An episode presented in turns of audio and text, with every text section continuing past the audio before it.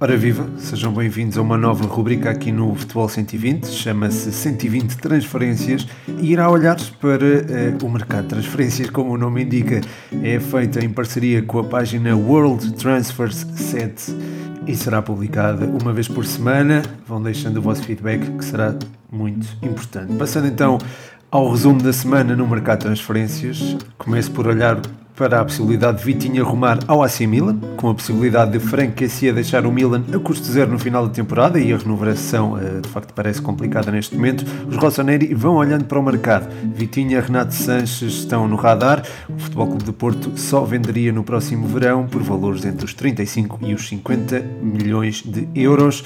Quem sabe no próximo ano peçam mais. Dada a valorização que Vitinha pode vir a ter.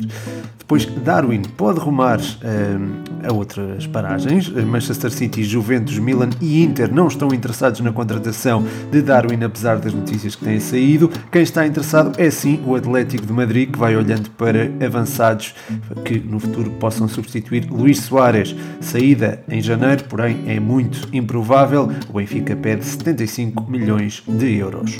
Outra notícia está relacionada com Diogo Dalot, que poderá ir para a Roma. Segundo algumas fontes, Diogo Dalot aceitou rumar à Roma em janeiro, o que é totalmente falso, pois eh, eh, o jogador quer agarrar a oportunidade com o novo treinador e ser titular no Manchester United. Os Red Devils descartam por enquanto uma saída do lateral.